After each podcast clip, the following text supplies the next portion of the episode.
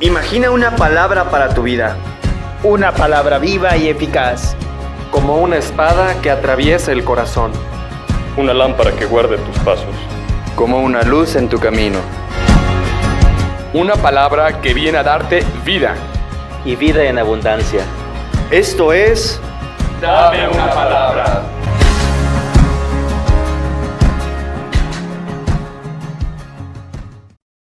¿Qué tal? Saludos amigas, soy el Padre Adrián Ramos Ruelas, formador del Seminario Diocesano de Guadalajara en el curso introductorio en Tapalpa. Con mucho gusto voy a compartirles para ustedes las lecturas de este domingo 31 de enero de 2021. El Evangelio, así como la homilía. Según San Marcos. En aquel tiempo se hallaba Jesús en Cafarnaúm, y el sábado fue a la sinagoga y se puso a enseñar. Los oyentes quedaron asombrados de sus palabras, pues enseñaba como quien tiene autoridad y no como los escribas. Había en la sinagoga un hombre poseído por un espíritu inmundo, que se puso a gritar, ¿Qué quieres tú con nosotros, Jesús de Nazaret? ¿Has venido a acabar con nosotros? Ya sé quién eres, el santo de Dios. Jesús le ordenó, Cállate y sal de él. El espíritu inmundo, sacudiendo al hombre con violencia y dando un alarido, salió de él. Todos quedaron estupefactos y se preguntaban, ¿qué es esto? ¿Qué nueva doctrina es esta? Este hombre tiene autoridad para mandar hasta los espíritus inmundos y lo obedecen. Y muy pronto se extendió su fama por toda Galilea. Palabra del Señor. Gloria a ti, Señor Jesús. En un hogar, un niño se puso a gritarle a su padre y después se atrevió a golpearlo, cuando en eso lo interrumpe el sacerdote que va llegando al hogar. El niño se calma un poco y el papá responde, mire padre lo que ha hecho este muchacho, ya no hay autoridad, ya no lo respetan a uno. Lo mismo dijo el sacerdote al llegar, pues al saludar a unos chiquillos por la calle, estos ni siquiera le contestaron por ir jugando. El padre dijo, ya no hay autoridad ni respeto. Estamos viviendo ciertamente crisis de autoridad. Hoy la palabra de Dios viene a iluminarnos sobre este asunto que nos da mucho para reflexionar y corregir y hacer de nuestras relaciones algo más agradable y bello. Encontramos en el Evangelio, en el relato que nos ofrece San Marcos, a Jesús enseñando en las sinagogas. Recordemos que las sinagogas son los centros de culto judío donde se lee a los profetas y otros libros sagrados y se interpretan. Jesús se pone a enseñar como quien tiene autoridad y no como los escribas estos eran los encargados de dar una justa interpretación a las escrituras. ¿Qué había en Jesús que admiraba a sus oyentes? Su fuerza, su poder, su coherencia fluían espontáneamente. Sus palabras llenas de gracia y de verdad hacían que cuantos lo escuchaban le dieran una autoridad especial, aún sin saber que era el Mesías, pero seguramente creyendo que él era el profeta esperado y anunciado ya en el libro del Deuteronomio por Moisés que era la máxima autoridad en el Antiguo Testamento. El Señor Dios hará surgir en medio de ustedes, entre sus hermanos, un profeta como yo. A él escucharán. Incluso vemos cómo en ese momento un hombre poseído por un espíritu inmundo se puso a gritar, por lo que Jesús dio una orden en lugar de dialogar con él. Cállate y sal de él. Entonces ese espíritu, sacudiendo al hombre con violencia y dando un alarido, salió de él. La gente que presenció esa escena quedó admirada por esa acción e hicieron que su fama aumentara junto con su autoridad al ver que podía dominar también las fuerzas del mal. Como vemos, la autoridad de Jesús le viene de lo alto. Es el hombre que ha comenzado su ministerio con una palabra viva que atrae y que llama a la conversión. Es el hombre lleno del Espíritu Santo.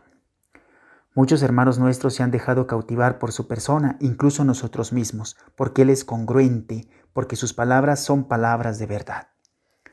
Desgraciadamente, la crisis de autoridad que estamos viviendo ha hecho que no demos mucho crédito ya a lo que Jesús nos quiere comunicar. La Sagrada Escritura ha dejado de ser un punto de referencia sólido para las nuevas generaciones.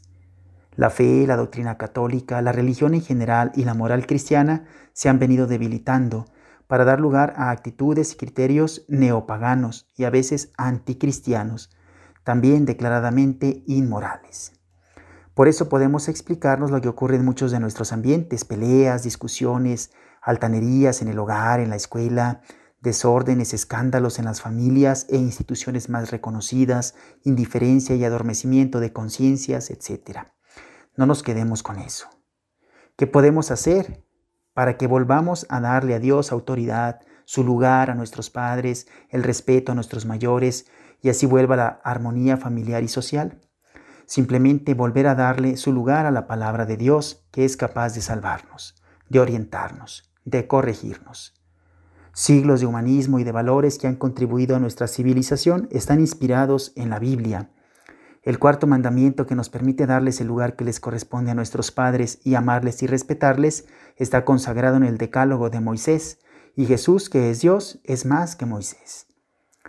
Los padres o los que tenemos alguna responsabilidad paterna necesitamos también recuperar la congruencia de vida para predicar con el ejemplo.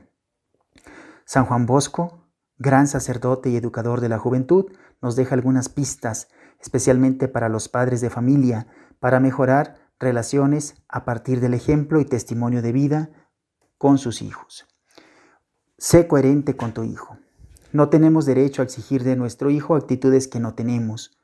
Quien no es serio no puede exigir seriedad, quien no respeta no puede exigir respeto. Nuestro hijo ve todo esto muy bien, tal vez porque nos conoce mejor que nosotros a él.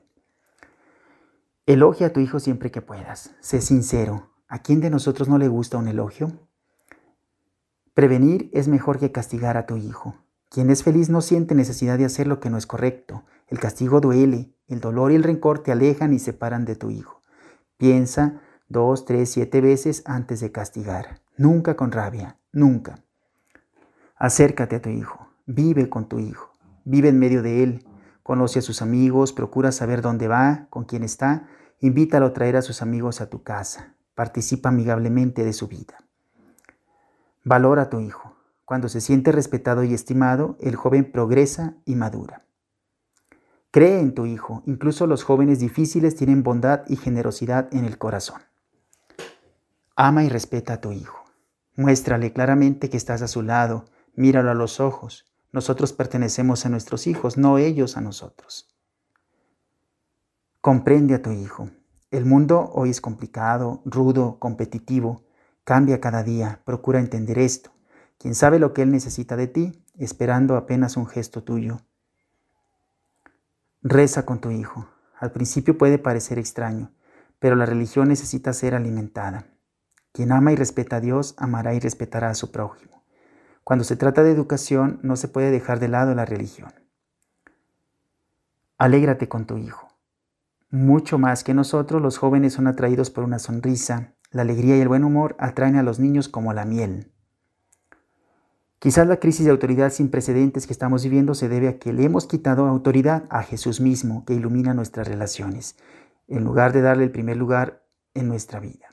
Todas las fuerzas del mal pueden ser alejadas si le volvemos a dar la autoridad que le corresponde, pues tiene poder sobre todo simplemente porque Él es Dios. Nos encomendamos a la protección de María Santísima, de San José y de los santos ángeles, en alabanza de Cristo. Yo te bendigo en el nombre del Padre y del Hijo y del Espíritu Santo. Amén. Pasa feliz semana.